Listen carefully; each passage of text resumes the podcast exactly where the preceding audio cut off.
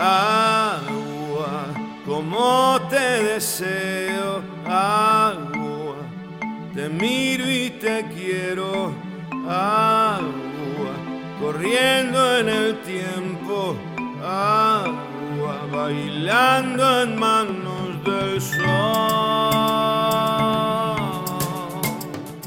Eh, buenas noches, compañeras y compañeros. Esta es la octava edición de Agua Viva, el programa de la Subcomisión de Agua y Saneamiento del Instituto Patria, dependiente de la Comisión de Infraestructura que lidera nuestro querido compañero Bel Fatala. Este es el único, primer y único programa de los equipos técnicos del Instituto Patria.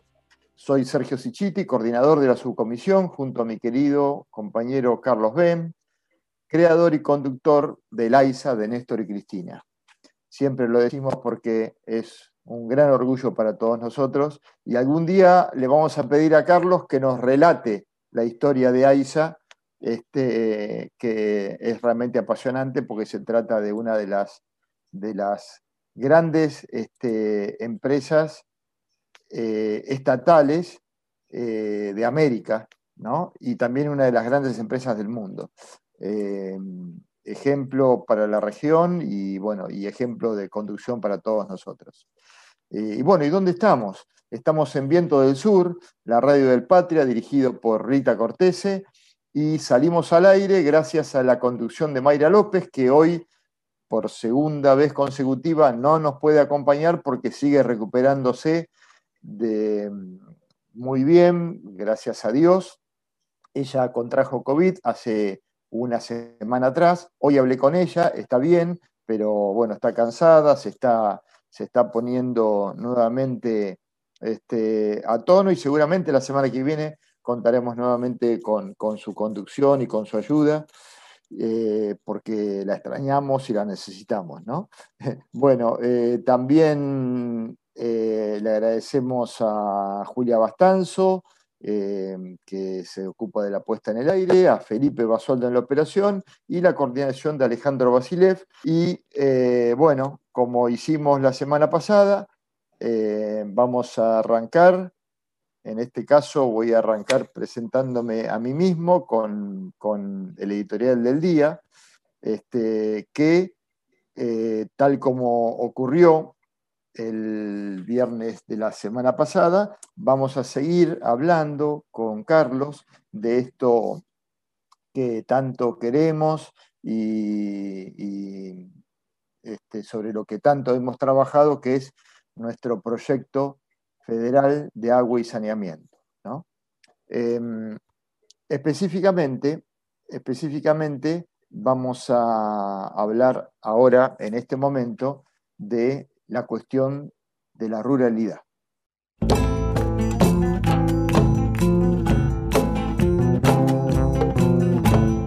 ¿Qué es el ámbito rural? No? Es ese gran conjunto, nosotros le decimos, y esto lo tomamos de Ramón Carrillo, de, pueblos olvidados, ¿no? este gran conjunto de comunidades casi invisibles, pero que suman millones de habitantes. ¿no? Una de las muestras de ese olvido es su atraso, es lo poco que han hecho los gobiernos en materia de acceso al agua y al saneamiento. Es allí uno de los aspectos donde se puede ver el alto contraste, sobre todo comparado con la cobertura que ha recibido la población urbana.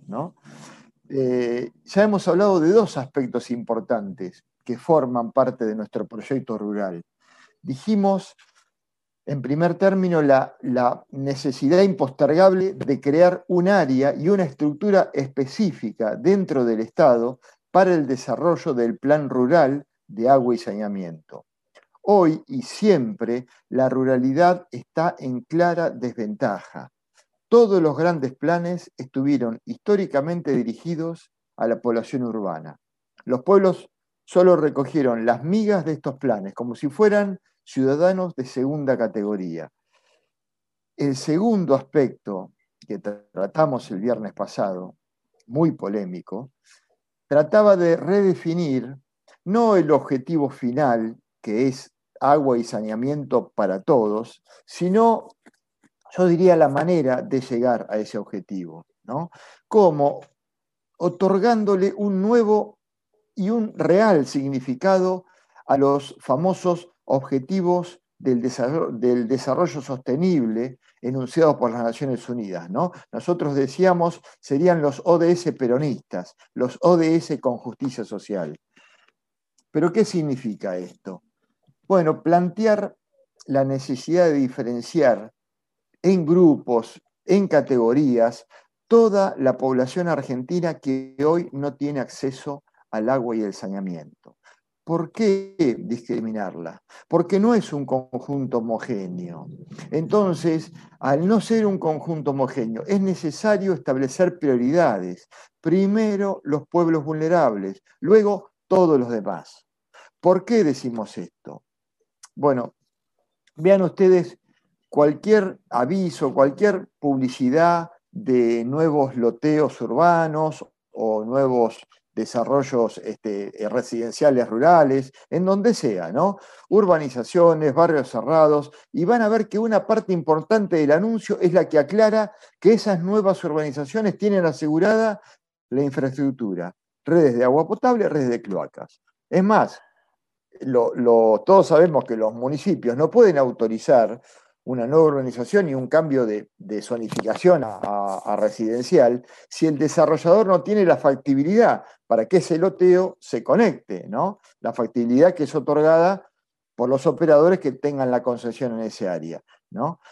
Y, cuál es el, el, tema, ¿no? Que por lo menos parte de la inversión necesaria para asegurar la conectividad se hace con plata y recursos del Estado, ¿no? Además de disponer de la fuente. Eso estaría bien, salvo que siempre en cada uno de esos casos y en esas mismas regiones, en esas mismas provincias, en esos mismos municipios, hay a su vez poblaciones centenarias sin acceso al agua y al saneamiento. Poblaciones pobres que miran desde afuera cómo nuevas poblaciones de otro nivel económico acceden de manera inmediata. Y mientras tanto deben pensar seguramente nosotros nos equivocamos, nacimos pobres, nacimos en pueblos que no despiertan ni siquiera el interés de quienes toman las decisiones. ¿Por qué? ¿Por qué una parte de la población accede rápidamente a los servicios que obviamente necesita y que son esenciales para todos, pero por otra parte, los de siempre, los orilleros, los olvidados, siguen al fondo de la fila. Aquí es donde nace esa, esa idea de los ODS peronistas, los ODS con justicia social, ¿no? que nos recuerdan que si bien todos tenemos los mismos derechos, no todos tenemos las mismas necesidades ni somos igualmente vulnerables.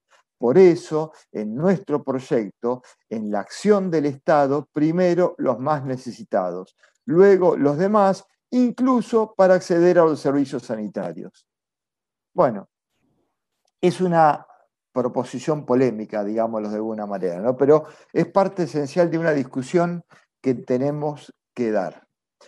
En la ciudad de La Plata, para citar un caso que conozco bien, porque yo vivo cerca de La Plata, pero, pero un caso que se debe repetir mil veces en Argentina, ¿no? La constante y, este, y cada vez más frecuente aparición de barrios cerrados que inmediatamente se conectan a las redes, incluso sin factibilidad técnica, provocó en, la periferia de La Plata el colapso de las redes, sobre todo las redes cloacales. ¿Qué pasa? En cada tormenta entran en carga y como en este caso los barrios más exclusivos están aguas arriba, los pobres de la periferia platense nadan en los líquidos cloacales de los ricos.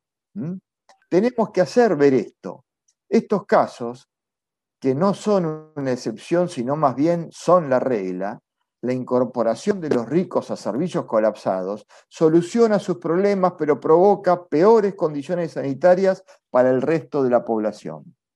¿Por qué pasa esto? Porque nadie investiga, porque no hay un mecanismo eficiente de inspección, porque no hay un, organismo de control, como la semana pasada nos recordaba nuestro querido compañero Juan Diego cuando hablaba de la eliminación del organismo de control de la provincia de Buenos Aires por parte de la gobernadora Vidal en el año 2018. ¿no? La provincia de Buenos Aires desde entonces no tiene un organismo que controle absolutamente eh, a ninguno de los de, la cantidad tan grande y tan variada que hay de, de operadores de servicios eh, de agua y cloacas, este, tanto en las grandes ciudades, como ABSA, por ejemplo, como en los pueblos, como las tantísimas, más de 100 cooperativas y servicios municipales. Nadie los controla. ¿no? Bueno, eh, ya vamos a regresar con este tema, pero, pero ahora avancemos, avancemos con, con el plan Carrillo. El viernes dejamos flotando una pregunta, ¿no? Decíamos, ¿Es suficiente generar acceso al agua potable para que una comunidad totalmente desprotegida adquiera eso que llamamos seguridad sanitaria? ¿No? Y bueno, muchos dirán, pero claro que sí, ¿no? El, eh, el, acceso al agua le cambia la vida de una comunidad. Sin embargo, cuidado, porque el ámbito al que nos estamos refiriendo el de los pueblos lejanos, al igual que el de los asentamientos, el de las villas, es un ámbito totalmente desgarrado, es un ámbito que está roto, ¿no? Está roto en su economía, en su historia, en su entramado social, en su núcleo familiar, en su educación, en su identidad. Todo está devastado. Y una comunidad devastada es como un pantano.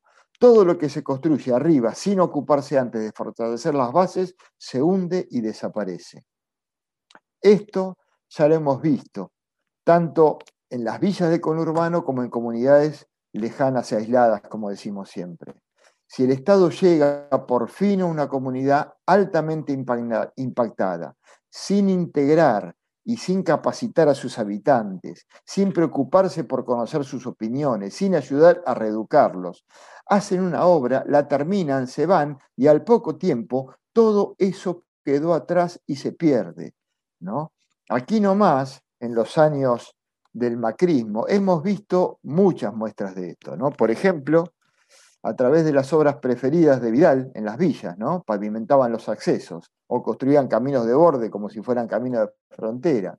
Bueno, a mí me ha pasado muchas veces. Seis meses después volvés a ese, a ese barrio y esa calle asfaltada ya había sido nuevamente cubierta por la basura de la villa la basura vuelve a ocupar su lugar y tapa todo.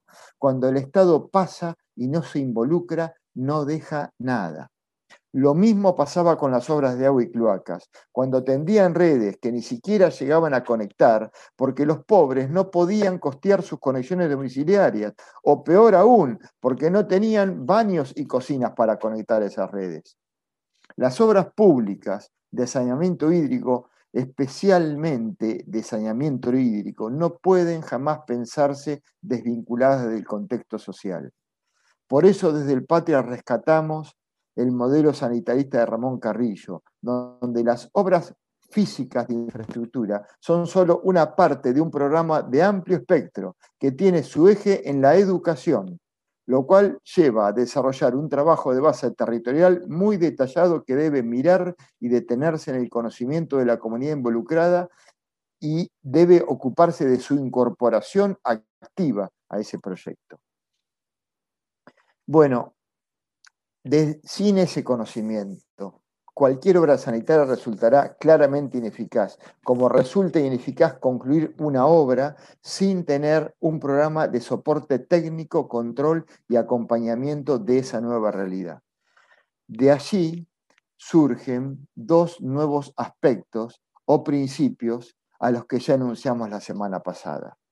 El tercer aspecto que mencionamos ahora, para ir cerrando, dice que la construcción de las redes de agua son solo una parte de una obra que para cumplir su misión de cerrar el círculo virtuoso del saneamiento necesita de otras obras y de otras acciones. Y la cuarta premisa es el Estado debe llegar, involucrarse y quedarse a través de la incorporación de sus representantes, que quienes son la comunidad empoderada. El modelo de intervención que pensamos en la Subcomisión de Agua y Saneamiento del Patria cumple con todos estos principios. Por ejemplo, y esto Carlos lo ha dicho muchísimas veces, no hablamos nunca de agua, Hablamos de agua y cloacas. ¿Y cómo es esto? Si una familia vulnerable y desprovista recibe finalmente agua potable por red, inmediatamente comenzará a generar un efluente. Un efluente que antes no existía, sus propios líquidos cloacales, para cuya gestión esa familia, esa comunidad, ese pueblo no están preparados. Por ridículo que parezca, es así como les digo, les damos agua potable y a la vez les damos un efluente cargado de agentes patógenos, por lo que si no incorporamos una solución para gestionar sus efluentes, quedan allí para seguir enfermando esa comunidad. Y vamos a cuantificarlo para que se hagan una idea, ¿no? En ingeniería sanitaria empleamos un término que denominamos coeficiente de retorno, ¿no? Es el, es el porcentaje de agua que luego de ser empleada se convierte en líquido cloacal. El valor de ese coeficiente se estima en un 80% del consumo. Es decir, que si una familia eh, eh, con un consumo mediano usa 30 metros cúbicos por mes de agua, de agua potable, genera a su vez 24.000 litros de líquidos cloacales, que es preciso disponer de alguna manera para que nos imaginemos lo que es, serían como cuatro pelopinchos grandes, ¿no? Imaginemos que todos los meses una familia produce cuatro pelopinchos grandes llenas de líquido cloacal. ¿Qué hacemos con eso? ¿Se lo dejamos a la villa? ¿Se lo dejamos al pueblo? ¿Mm? Conclusión, hay que terminar con el error crónico de quienes diseñan o deciden los servicios sanitarios. Primero el agua, después las cloacas. No, porque además las cloacas no llegan nunca o llegan muy tarde. La fórmula es agua más cloacas. A la vez, contemporáneamente. De otra manera, brindamos una parte de la solución, pero dejamos un gran problema. Bueno, pero digamos, el plan Carrillo es agua más cloacas. No, no es suficiente. No es suficiente. Los pueblos, y vamos a pensar en pueblos en, medio de un ambiente eh, campestre, aunque estén en el sitio más hermoso y agreste del mundo, generan basura. Esa basura se convierte en agente contaminante del suelo, del aire, del agua y de los seres vivos. Por eso el modelo sanitarista contempla que la gestión de la basura, que la gestión de la basura es parte esencial del ciclo sanitario, por lo cual las partes físicas de la intervención es un tridente de aplicación contemporánea, agua, más cloacas, más gestión de residuos. Ahora bien, ¿cuál es la matriz de todo esto? La educación. La base del abordaje territorial es la educación, sobre todo en aquellas poblaciones vulneradas de las que tanto hablamos. Necesitan reaprender, reaprender sus hábitos de higiene, sus hábitos de limpieza, sus hábitos de preparación de alimentos. La visión humanista del proyecto Carrillo hace que no nos imaginemos solo construyendo cañerías, sino siendo parte de lo que se ha denominado justicialismo sanitario, como aquel que hace hincapié en la dimensión social de la salud. Agua, cloacas, salud, educación, cultura, basura, fueron en estos últimos años temas totalmente inconexos. Tenemos que volver a unirlos. Muchas gracias. Terminamos con la editorial, terminamos con, con el primer bloque. Aquí, eh, Mayra, este, eh, acá, acá viene el momento donde Mayra me reta porque tardé mucho. Vamos a una pausa y después de la pausa, con nuestro queridísimo compañero Carlos Ben, seguiremos hablando del Plan Federal de Agua y Saneamiento.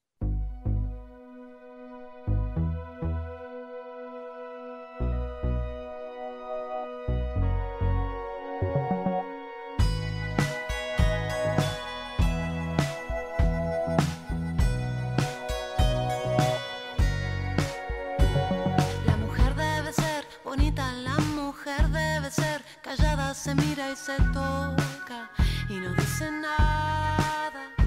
De repente sentí algo, llegó por mi espalda, me sacudió voces fuertes, tan enojadas.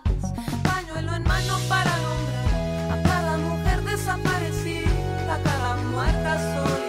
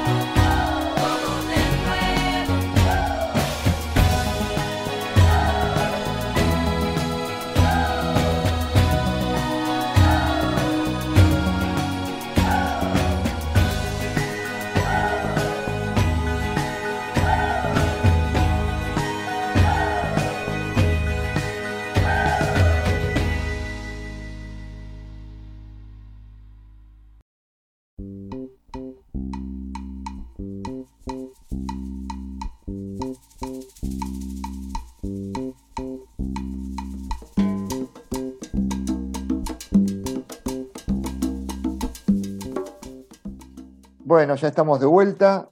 Estamos en el segundo bloque de Agua Viva, el programa de la Subcomisión de Agua y Saneamiento del Instituto Patria. Esta es nuestra octava edición y como todos los viernes vamos a recibir y escuchar muy atentamente a nuestro querido compañero, el doctor Carlos Bem, eh, ex presidente del Gran AISA de Néstor y Cristina, y también, que muchas veces no lo decimos, eh, fundador y expresidente de ALOAS, la Asociación Latinoamericana de Operadores de Agua y de Saneamiento. Uno de estos días también nos va a hablar de ALOAS, porque realmente su creación fue un hito para este, el sector en Latinoamérica. Así que sin este, más preámbulos, le damos la bienvenida a Carlos, quien nos va a seguir hablando sobre el proyecto federal de agua eh, y saneamiento para la República Argentina. Hola Carlos. ¿Qué tal Sergio? Muchísimas gracias. Gracias a Felipe. Pronta recuperación a, Mayra para que nos siga acompañando. Bueno, y, y, a Julia que está siguiendo la faz técnica de, de este programa. Así que bueno, vamos a hablar, como vos lo dijiste, sobre el tema del, del Plan Federal. Este tema del agua constituye nuestra razón de ser sanitaristas. En lo que hace a los servicios sanitarios, tal como vos lo dijiste y lo reiteramos siempre, estos incluyen el saneamiento cloacal, definido en todo su alcance, como la colección de los efluentes, su transporte para concluir en el, tratamiento de las plantas depuradoras y la disposición final que es la forma de resolver que no haya basura en ninguna parte ni eh, factores contaminantes. Se mantiene vigente para los usos del agua algunos promedios que hemos mencionado, pero no está de más repetirlos para mejor ubicarnos en el contexto global con valores que identifican los niveles de utilización del agua.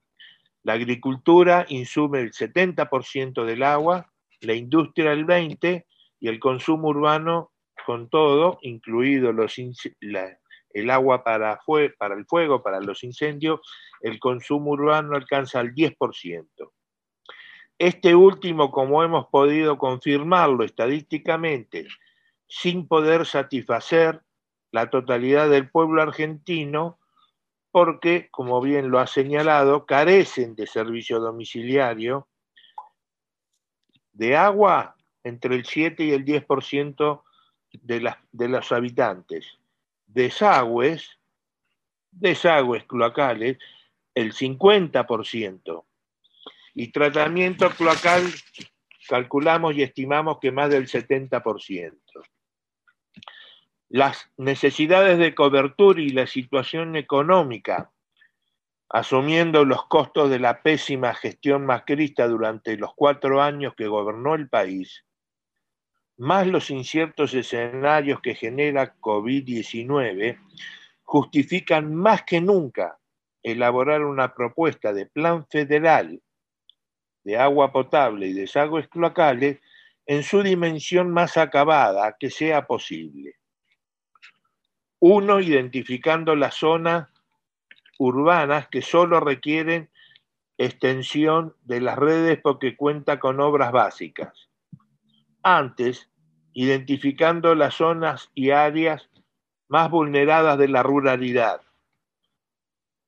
Tercero, los casos de renovación, rehabilitación, mejora y mantenimiento de instalaciones cuya vida útil ha vencido y presentan riesgo de calidad o continuidad del funcionamiento adecuado, y esto involucra a millones de personas, supuestamente bien servidas, pero que no lo van a estar si las instalaciones no se mantienen. Planificación de obras básicas y redes para las áreas urbanas con barrios vulnerados, planificación de las obras básicas y redes para las áreas que puedan programarse en una segunda etapa a medida que el plan va avanzando, y la planificación del sistema de tratamiento cloacal para alcanzar las metas y objetivos en el menor tiempo posible, que es una de las cuestiones que vos has señalado y que casi todos especifican, va a ser difícil de eh, concluir para el 2030 tal como está solicitada. 50% de la población que hoy, va, que en el 2015 no contaba con eh, tratamiento de cloacas. Para darle contenido a la planificación va a ser fundamental la mayor cantidad de datos posibles a través de los contactos que tengamos en la subcomisión y sus integrantes, así como de los organismos a los que le podamos requerir información certeramente. Para facilitar esta preparación en nuestro tentativo plan, hemos dividido el país en seis regiones. NOA, NEA, Cuyo, Centro, Patagonia y provincia de Buenos Aires y Capital Federal. Por supuesto, ya saben quiénes integran cada una de estas regiones, qué provincias la integran. En el plan van a tener que intervenir los gobiernos locales, además del nacional, los usuarios a través de sus asociaciones y representantes, los empresarios de la construcción y los industriales, los gremios, las universidades e investigadores, los operadores de los servicios, los financistas, los consultores, en fin, involucrar eh, al pueblo entero porque de alguna forma esto es una meta que se quiere alcanzar para todos en su conjunto, sin dejar nadie afuera, como dicen en Naciones Unidas.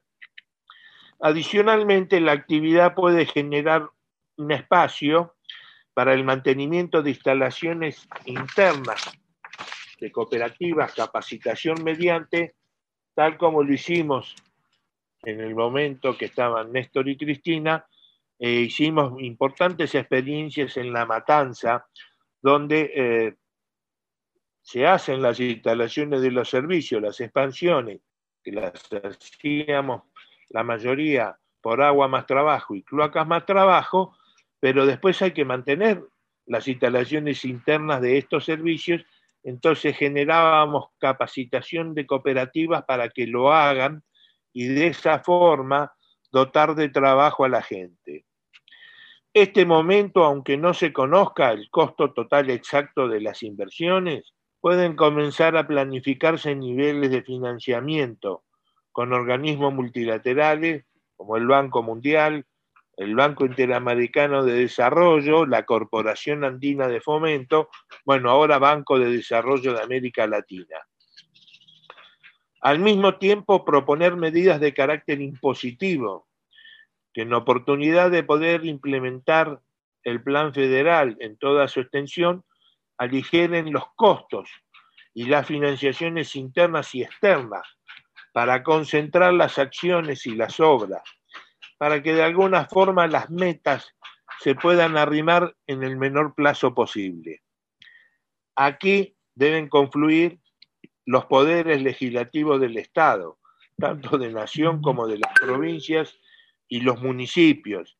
Y si declaramos que esto es un derecho humano, como lo es, que esto tiene prioridad, como la tiene, la verdad que la cuestión impositiva puede de alguna forma eh, ser dejada para otra oportunidad. Estas acciones requieren la convocatoria a todos los ámbitos, públicos y privados, y su manifestación concreta para otorgar la más absoluta prioridad para encaminar los programas necesarios que la actual situación permita, tomando en cuenta los daños y restricciones de todo tipo que exige la pandemia a los argentinos y tal como vos señalaste, de alguna forma ir resolviendo los problemas. La peor cosa que se puede hacer es no hacer nada. Eso además porque los servicios sanitarios resultan absolutamente necesarios para enfrentar a COVID-19. Aquí, dicho sea de paso, se evidencia también la esencialidad de los trabajadores y trabajadoras de la actividad que requieren vacunación frente a la exposición cotidiana que tienen cuando prestan los servicios, reparan instalaciones, atienden público, en fin, están tan expuestos como otros eh, trabajadores y no tienen todavía este reconocimiento. Como en otros sectores aparecen víctimas del accionar no silencioso del virus, porque los sanitaristas no abandonan su tarea y necesitan también para, se necesitan también para combatir este flagelo que, como sabemos, azota el mundo. Esto debe reafirmarse además porque no hay plazos para la desgracia que condena a miles de compatriotas a una muerte anticipada. Ahora bien, este plan, este plan federal, tiene claros objetivos en orden. Uno, eliminar la vulnerabilidad que deviene de la pobreza, ya que rotundamente quien carece de estos servicios es pobre en cualquier lugar del mundo. También coadyuva la higiene que exige de manera adicional la extensión de la pandemia en el tiempo. Permite dar cobertura a un evidente derecho humano que además es factor preponderante para que se alcancen otros derechos humanos, la salud, la alimentación, la educación, etc. Consolida las bases para el desarrollo social y el crecimiento económico, que resultan inimaginables sin estos servicios. Yo no entendería un desarrollo industrial si no tienen servicios de agua y cloaca. No hay un desarrollo urbano si no hay eh, agua y cloacas. apuntala y se apuntala con la actividad científica, constructiva e industrial vinculada a sus metas. Permite avances en la provisión de los servicios que exhiben ventajas sociales, económicas y sanitarias y se evitan las enfermedades hídricas que también cobran víctimas, en especial de niños y niñas. No olvidemos que la ausencia de estos servicios, tal como lo señalaste el viernes pasado, generan muertes, no es que son gratuitas. La ausencia de los servicios no pasan desapercibido para una gran parte de la población del pueblo que carece de ellos. A través de las prioridades se desplegarán las fortalezas de cada provincia, de cada ciudad, de los operadores, de las empresas, de las cooperativas, las universidades y demás actores ante las demandas de la planificación que tal como yo pude comprobar cuando estaba en AISA, teníamos, digamos, habían expertos en el país que se habían desarrollado en virtud de las necesidades que habían o de las puntualidades que tenían los servicios o las aguas que habían en esos lugares. En concreto, lo antes que se aporte en esta materia para ofrecer un plan como el referido, permitirá contar con un elemento esencial, como propio, como complemento o comparativo con cualquier otro programa que esté preparando o implementando el gobierno. En esto tenemos, sumamos, no, no vamos a restar nada. Con un accionar constructivo de aporte fundado en el conocimiento de los integrantes de la subcomisión de agua y saneamiento del Patria y sus representaciones en el país. Y en este punto debemos felicitarnos, felicitarte a vos particularmente, Sergio, y felicitar las incorporaciones de compañeras y compañeros integran Casas del Patria en otras provincias, que van a resultar esenciales para mejorar las perspectivas, la comunicación de un accionar que como el nuestro es interesado en consolidar la preparación, la instrumentación y la transmisión del plan federal que tanto queremos. En especial porque la convicción que también nos moviliza es que la patria es el otro. Muchas gracias, Carlos. Eh, la verdad que te escuchamos tan atentamente y, y, bueno, y a medida que vos ibas hablando, uno iba imaginándose todo eso convertido en realidad y bueno, eh, es cierto, es como decía, es nuestro sueño. Este, así que bueno, estamos, estamos en el camino, ¿no? Em, en la semana que viene, Carlos, ¿con qué vamos a seguir? Eh, quizá vamos a entretenernos un poquito, voy a contar algunas particularidades del agua, eh, en, especial en su uso cotidiano, donde tenemos este, anotadas convicciones que en realidad son eh, diferentes. Por ejemplo, que el agua hierve a 100 grados. Uy, qué bueno. Uy, qué bueno. Bueno, bueno, fantástico. Quedó ahí, quedó el misterio flotando. Pero vamos a esperar, vamos a esperarlo con muchísimas ansias. Muchas gracias, Carlos. Muchísimas gracias. Este, vamos a hacer otra, otra pausa, vamos a escuchar buena música, como toda la música del Patria, y después volvemos presentando a, a, otra de nuestras queridas compañeras de la subcomisión, Susana Mainardi, que es la primera vez que nos visita acá en el estudio, pero eh, eh, es miembro de, nuestro equipo de trabajo de hace mucho tiempo. Así que dos minutos y estamos de vuelta.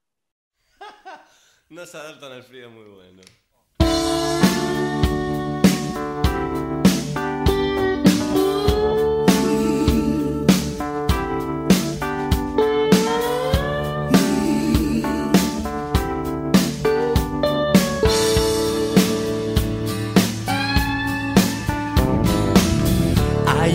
lágrima en el fondo del río de los desesperados. Adán y Eva no se adaptan al frío, llueve sobre mojado, bla bla bla bla bla.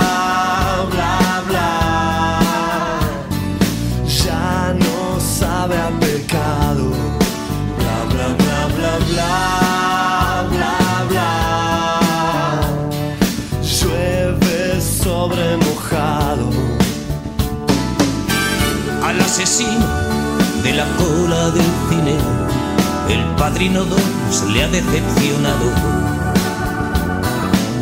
Los violadores huyen de los jardines, llueve sobre mojado. Bla bla bla bla bla bla bla. Sueños equivocados.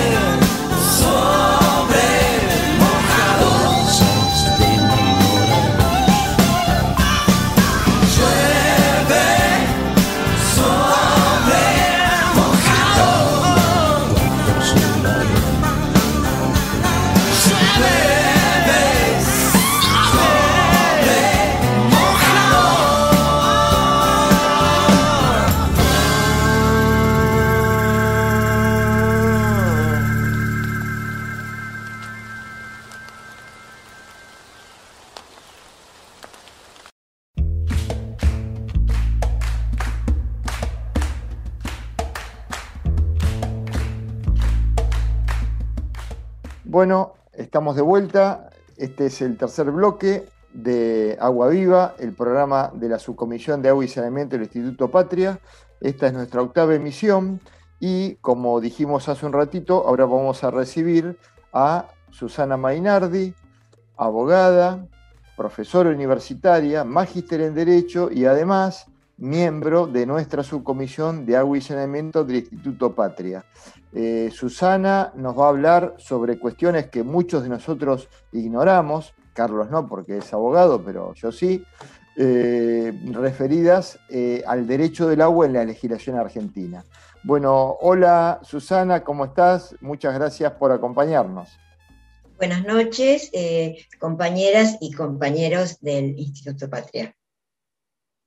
Bueno, Susana, este, yo eh, y, y, muchísima gente ¿no? no, no conocemos eh, las, las, cuestiones eh, legales en torno al derecho del agua, por lo tanto te vamos a hacer algunas preguntitas que estuvimos recolectando en realidad en esta semana. ¿no? La primera, que es bastante, ¿no? es una pregunta bastante general, es dónde en la legislación argentina podemos encuadrar el derecho al agua. Ok, en, la legislación argentina el derecho al agua se refiere a los usos del agua, también eh, al agua como recurso natural o al agua como alimento en, en el caso de su mención en el Código Alimentario Argentino.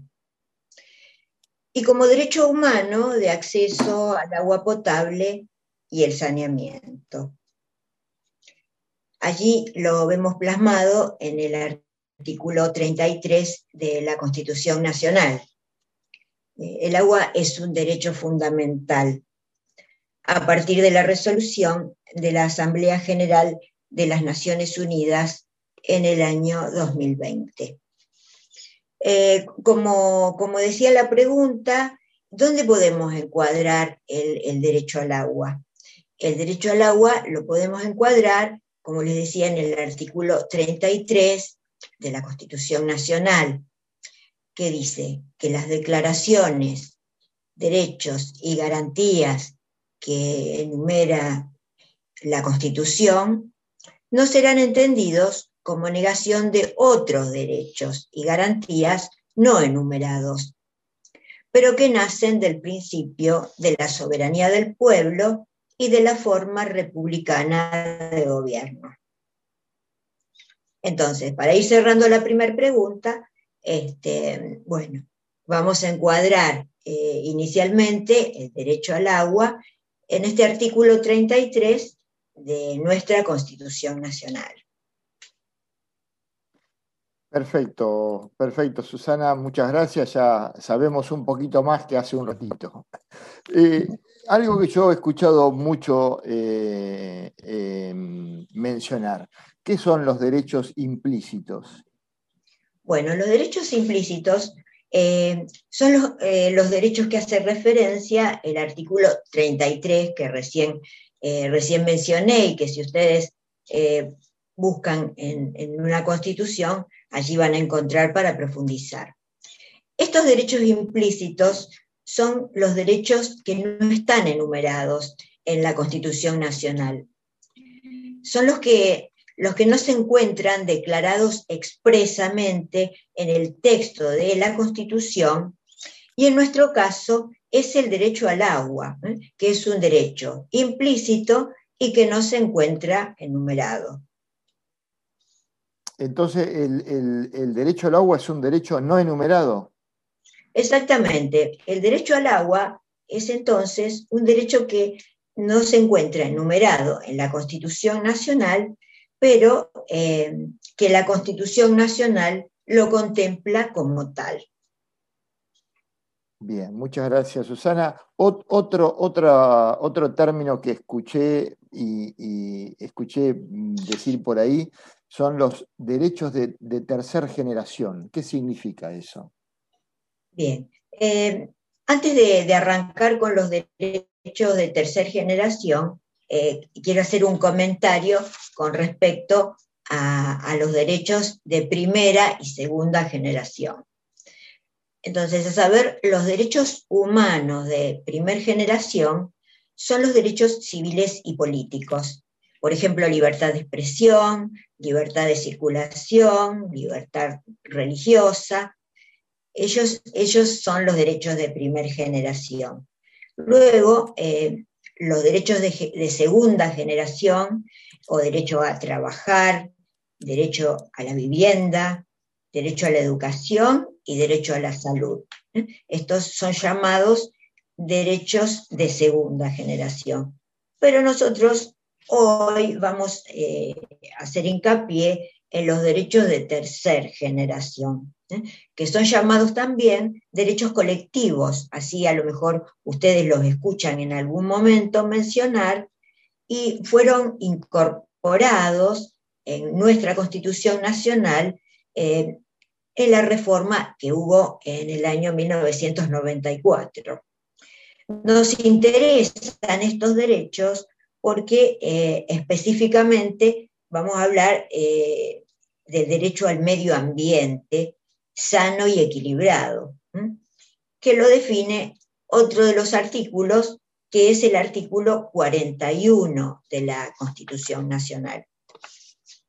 Y yo traje también para leerles qué es lo más importante de, este de la República Argentina gozan del derecho a un ambiente sano, equilibrado, apto para el desarrollo humano y para las actividades productivas, satisfagan las necesidades presentes sin comprometer las generaciones futuras que tienen el deber de preservarlo.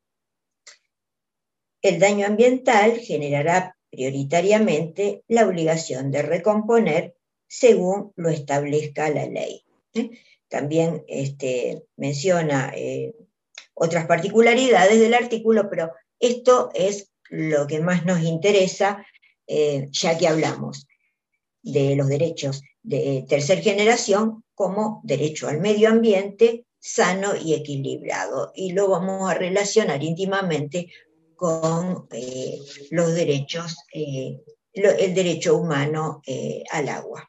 Perfecto. Susana, ¿por qué no nos contás en qué otras legislaciones o en qué otra parte de la legislación argentina tenemos mención sobre el tema del agua?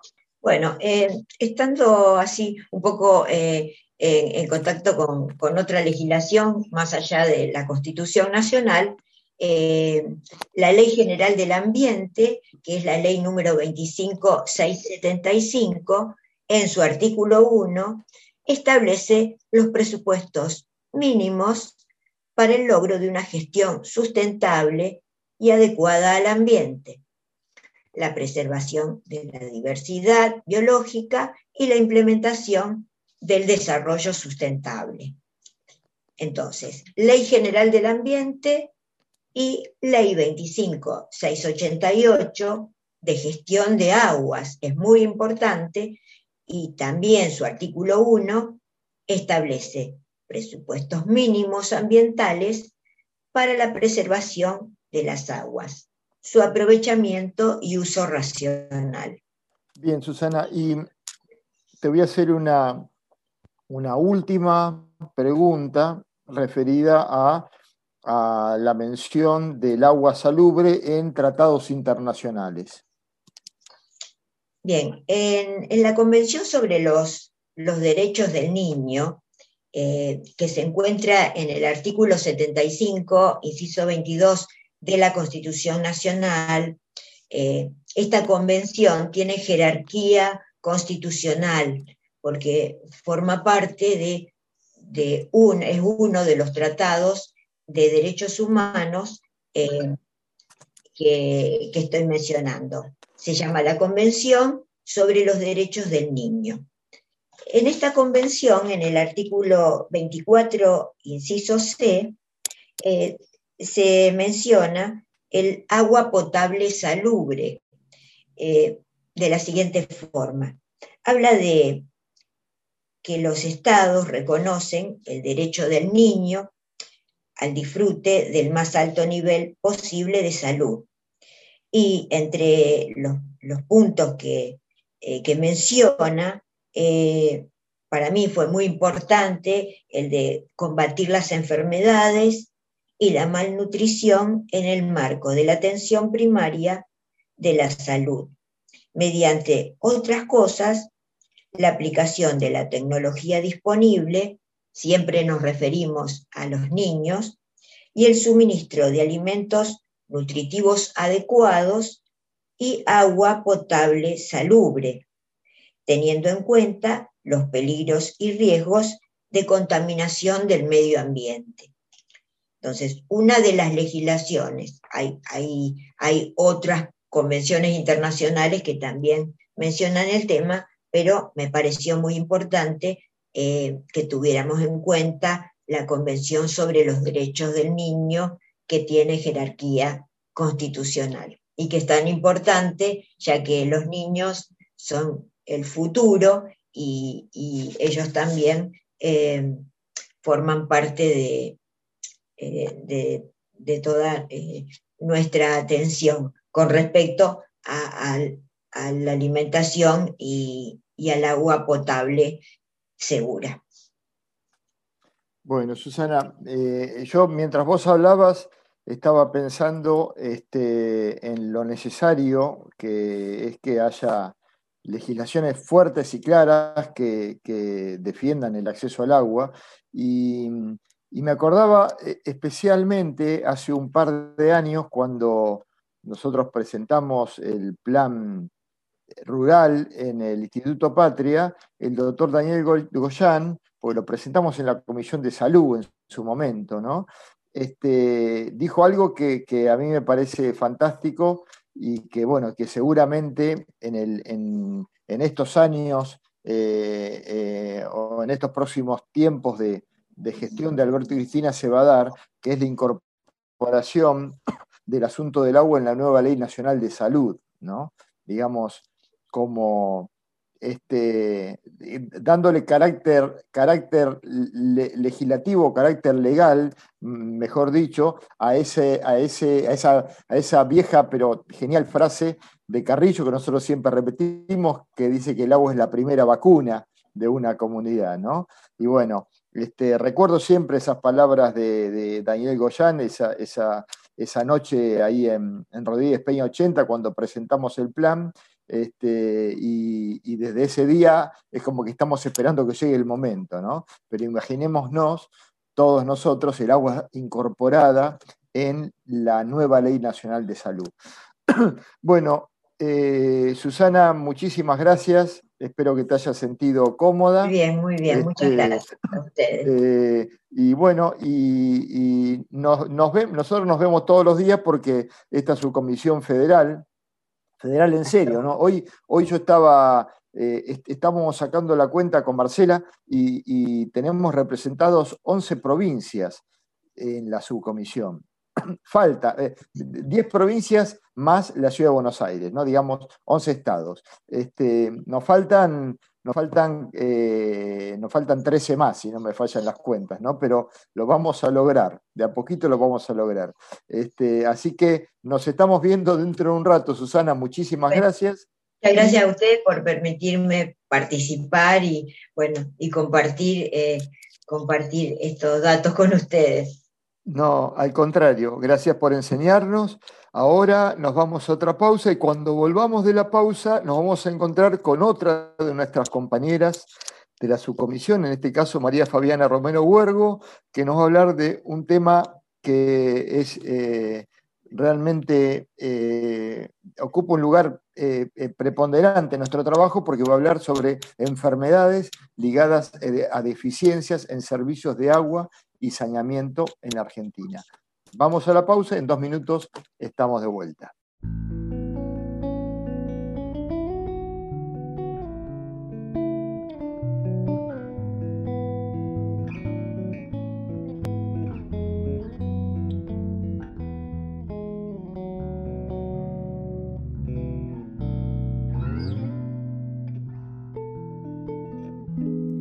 Para el viento una cometa para el lienzo un pincel, para la siesta una hamaca, para el alma un pastel, para el silencio una palabra, para la oreja un caracol, un columpio para la infancia y al oído un acordeón, para la guerra nada.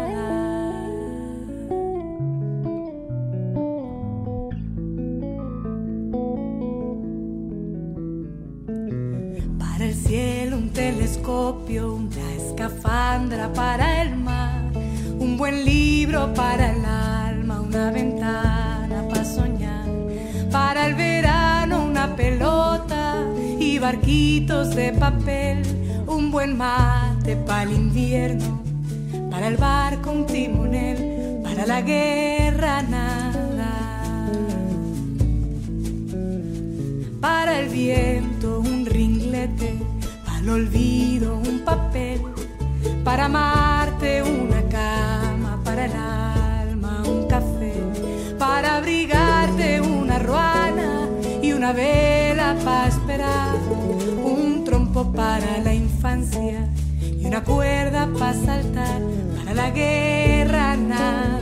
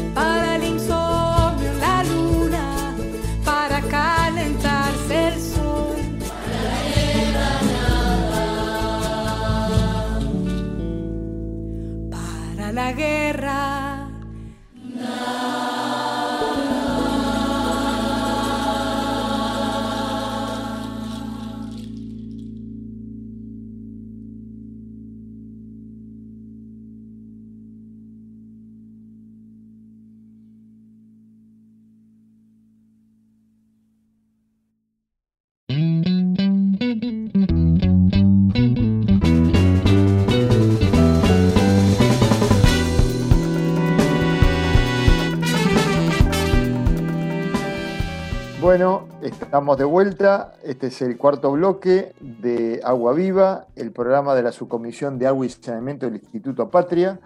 Esta es la octava emisión del programa y, eh, y ahora, bueno, tenemos, tenemos el gusto este, y el privilegio de presentar a, a otro integrante de nuestra subcomisión, María Fabiana Romero Huergo. Ella es bioquímica, eh, integrante de la Cátedra de Soberanía Alimentaria de la Universidad Nacional de La Plata y miembro de la subcomisión de agua y saneamiento del Instituto Patria.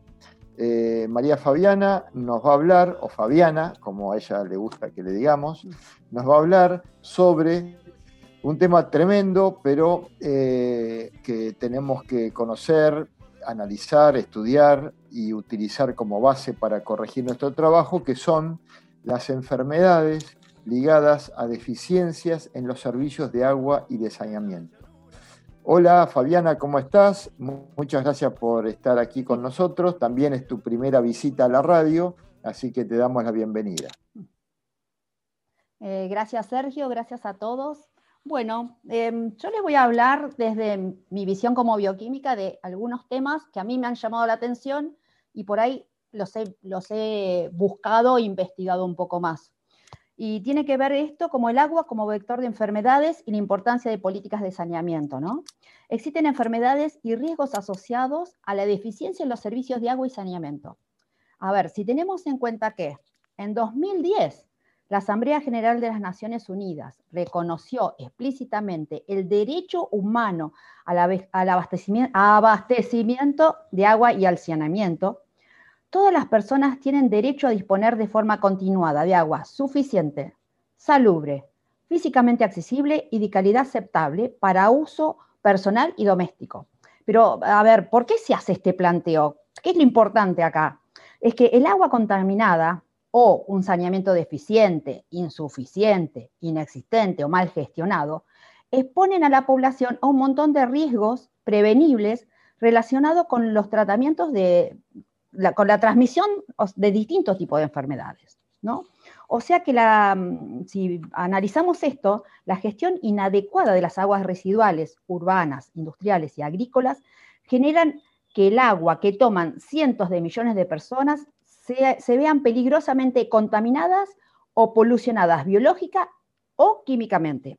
Ahora, ¿cuál es la diferencia? Eh, nosotros decimos eh, que un tipo de contaminación, si pone en grave riesgo la seguridad sanitaria y medioambiental de un entorno concreto, estamos hablando ya de polución. Cuando la presencia de los agentes es dañina, pero no de forma extrema o urgente, ahí hablamos de contaminación. Es como que la polución, es, estamos llegando a algo más irreversible, ¿no? Se calcula que 842.000 personas mueren cada año de diarreas como consecuencia de la insalubridad del agua o de un saneamiento insuficiente o de mala higiene de manos. La falta de saneamiento puede generar la presencia de distintos contaminantes que pueden ser, acá es donde vamos a hacer un análisis de esto. Pueden ser de origen biológico o químico. Biológico es como que lo hemos escuchado muchas más veces, ¿no? Eh, son causados por bacterias, parásitos y virus que son transportados en el agua, los alimentos o las manos sucias. Que ¿Cómo nos entran? Entran al organismo por la boca y son eliminados al medio con las excretas, con materia fecal, generándose un círculo, un círculo de transmisión que en medicina se, conoce como ciclo oro fecal o fecal oral, ¿no? Las manos contaminadas, con falta de higiene, sin querer, tocamos una zona sucia y, eh, que está contaminada con materia fecal y, y, y, la llevamos a la boca. Generalmente los biológicos, eh, de las bacterias hemos escuchado siempre hablar y más o menos generan los mismos problemas, diarreas, ¿no? Y se dan por comer alimentos infectados o, beber agua o consumir alimentos lavados con esa agua, ¿no? Y pueden ser las shiguelas, el, el cólera, las salmonelas. Eh, en todo el mundo hay al menos 2.000 millones de personas que se abastecen de una fuente de agua potable que está, que está contaminada por heces. Algo por ahí que tenemos menos, menos escuchado es otra contaminación que es la de las cianobacterias, que son bacterias fotosintéticas.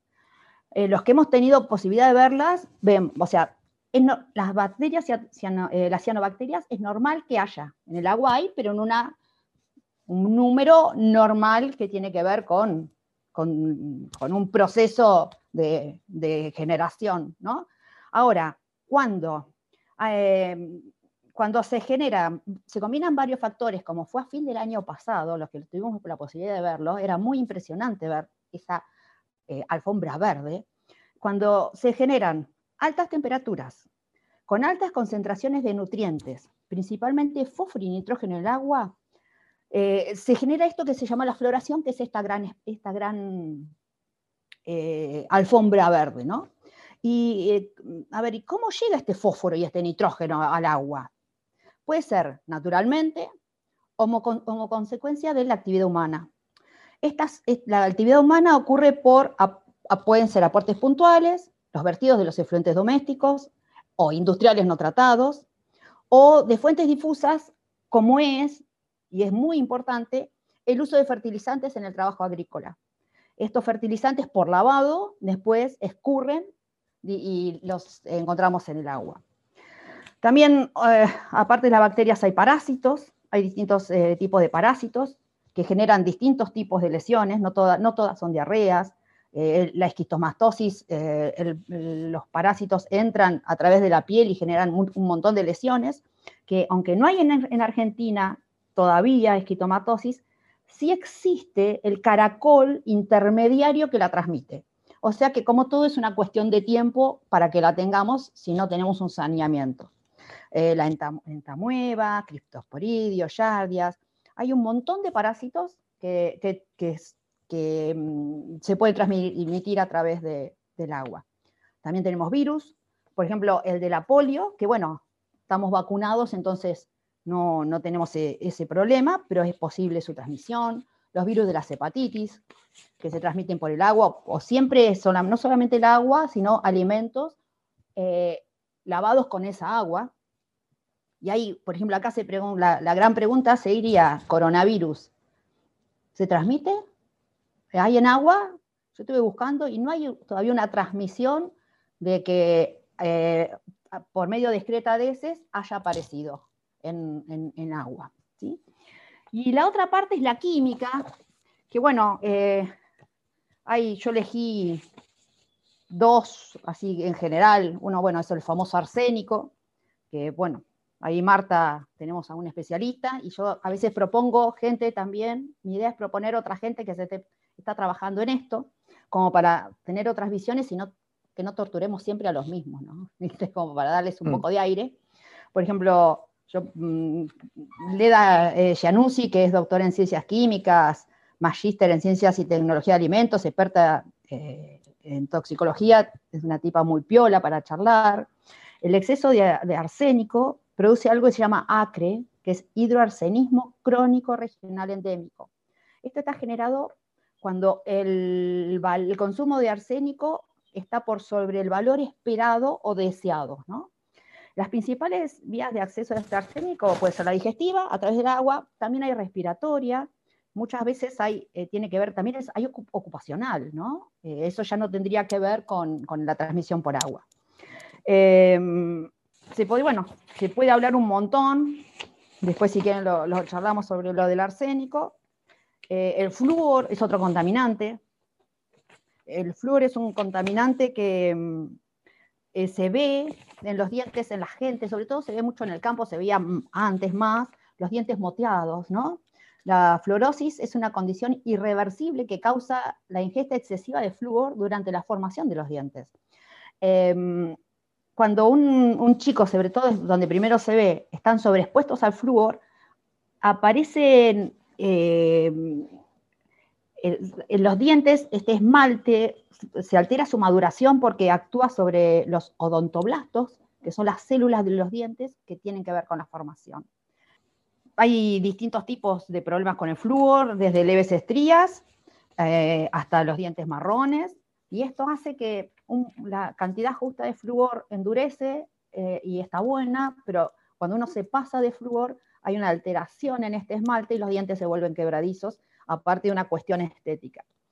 Y a mí de todo esto, todo esto es para llegar a algo que a mí es lo que más me llama la atención, es la presencia de productos farmacéuticos en el agua. Eh, tanto recetados como de venta libre, ¿no? Se produce una descarga continua de esos productos y de sus metabolitos, porque a ver, yo consumo la aspirina, un ejemplo, la consumo, pero dentro de mi cuerpo genera una actividad y yo elimino, no elimino aspirina, sino la aspirina descompuesta sería que son sus metabolitos. Eh, y no, no solo como descarga por el consumo interno, sino que los productos farmacéuticos llegan a través de fuentes de agua, a través de las instalaciones de fábricas o de, eh, fábricas o de producción que insuficientemente controladas, ¿no? Hay un, un trabajo de la Facultad de Ciencias Exactas de la Universidad Nacional de La Plata, del Centro de Investigación de Medio Ambiente, un estudio hecho por Damián Marino, Lucas Alonso, Pablo Demetrio y Alberto Capelari sobre ríos y arroyos pertenecientes a la cuenca del Plata. Se encontró la presencia de antibióticos usados en medicina veterinaria, en criadero de pollos y en feedlots. Hay que tener en cuenta que no existen legislaciones sobre esos temas. Entonces, que se hace lo que cada uno hace lo que se le canta. Y hasta el momento, eh, o sea, esta gente a mí también me parece que sería interesante alguna vez contactarla, a la gente que, del centro de investigación, por los temas que han, que han estudiado, porque hasta el momento no se había comprobado y documentado con rigor científico la existencia de problema ambiental en la, cuenca de Plata. Ellos hicieron una publicación en una revista de medio ambiente inglesa muy importante, eh, eh, que está dedicado al campo de, la investigación. Y se sabe que, en marzo de 2007 la cuenca del Plata ocupaba el tercer lugar entre las 10 más amenazadas del mundo por la contaminación. Eh, otro trabajo re importante que hizo la gente esta, que hizo Caparelli, se fue eh, a analizar y se detectó que el sildenafil, junto con una droga para la epilepsia, que es la carbamazepina, son los dos fármacos con más presencia en agua en 2019. El sildenafil es el principio activo del Viagra y de otras 22 marcas, marcas de medicamentos para la disfunción eréctil. Y es uno de los fármacos con más prevalencia en las aguas de Argentina que podría tener consecuencias negativas para el ecosistema. A ver, todas estas, drogas, estos metabolitos que, terminan en los ecosistemas, no hay estudios y no se sabe realmente qué, efecto tienen. Y otro problema que también es, para mí es muy importante y que también se podría, hay gente interesante para charlar, puede ser Pedro Peretti de la radio o yo también propongo a alguien siempre de afuera para escuchar otras voces y, no torturar, o Javier Sousa, que tiene que ver con los plaguicidas. Eh, en, en, los 60, hace 40 años, se generó esto que se llamaba la Revolución Verde. El aumento de la población planteó la necesidad de un aumento de la cantidad de alimentos y para lograrlo se utilizaron nuevas técnicas de producción de plantas. La finalidad era crear variantes transgénicas de alto rendimiento, arroz, trigo, maíz, después aparece la soja y otros cultivos, ¿no?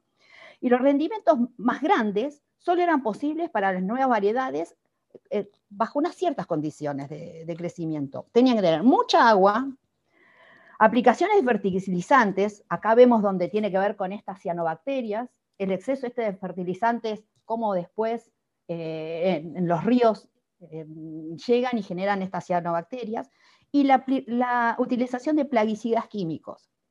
Esto lo que era era para reducir el daño y generar más consumo. Los plaguicidas químicos, lo importante de esto es que parte de los plaguicidas químicos son disruptores endocrinos. ¿Qué es? Eh, eh, bueno, el factor decisivo de esta revolución verde fue sobre todo la aplicación de esta gran cantidad de plaguicidas para compartir insectos y herbáceas, que de, la otra manera disminuirían el rendimiento. Acá lo único que importaba era un gran rendimiento. Y ahí en el 90, gracias al amigo Solá, eh, ingresó la soja argentina, se la liberó, que hasta ahí no había, no había, fue, fue el inicio del uso de la soja transgénica. Eh, y pasó, en ese momento, en el 70 teníamos 40.000 hectáreas, en el momento tenemos 38 millones de hectáreas cultivadas, que si fueran, uno estaría recontento si eso sirviera para darle de comer a, la población. Pero la mayoría de la soja transgénica no tiene finalidad alimenticia. Es muy poca la que se usa para alimentar. Eh, y nosotros tenemos que ver que eh, hoy el promedio es de 15 litros de glifosato por, por hectárea por año. ¿sí? Austria lo prohibió en el 2019 y Alemania lo piensa prohibir en el 2024 el glifosato. Eh, entonces, ¿qué es ¿cuál es el problema de este glifosato o de estos plaguicidas? Es que tienen consecuencia para la salud porque actúan como disruptores endocrinos. ¿Y qué es un disruptor endocrino? Son estos compuestos químicos que una vez que se incorporan al organismo alteran el equilibrio, la homeostasis hormonal y provocan consecuencias a corto o, largo, o a largo plazo, no solamente del individuo, sino de sus, de, de sus descendencias, ¿no? Interfieren en un montón de procesos químicos en el cuerpo. Hay más de 85.000 sustancias químicas de origen diverso reconocidas con esta capacidad.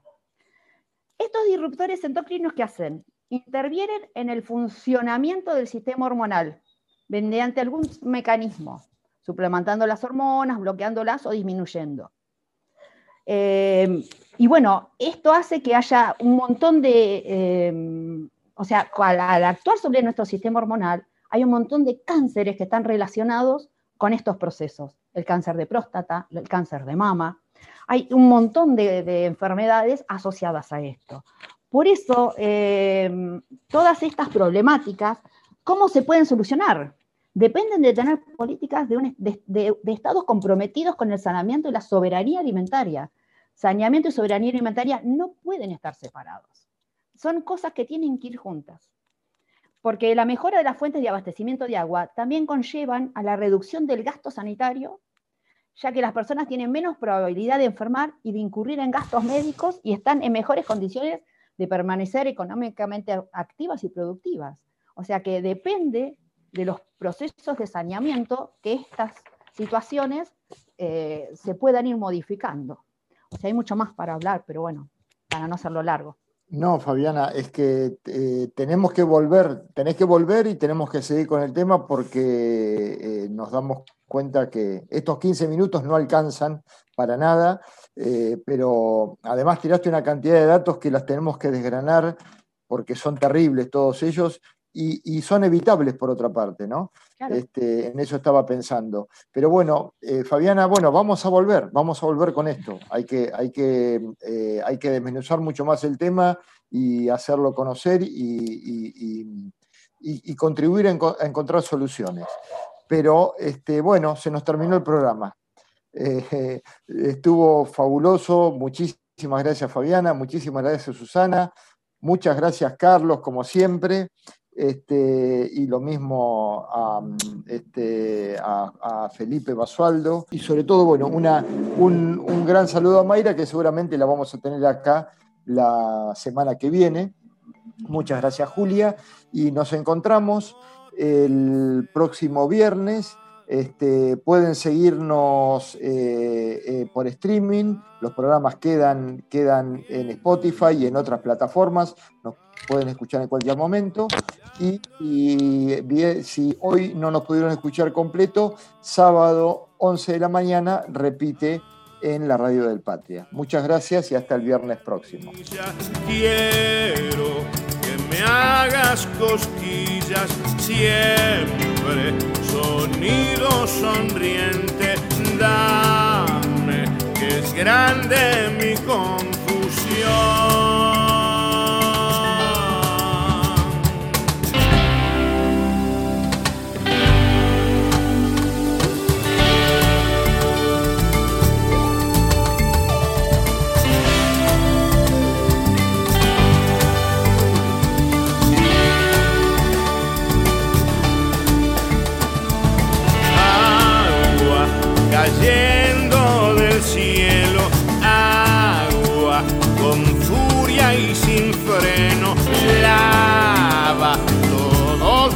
Recuerdos, dame en tus hojas la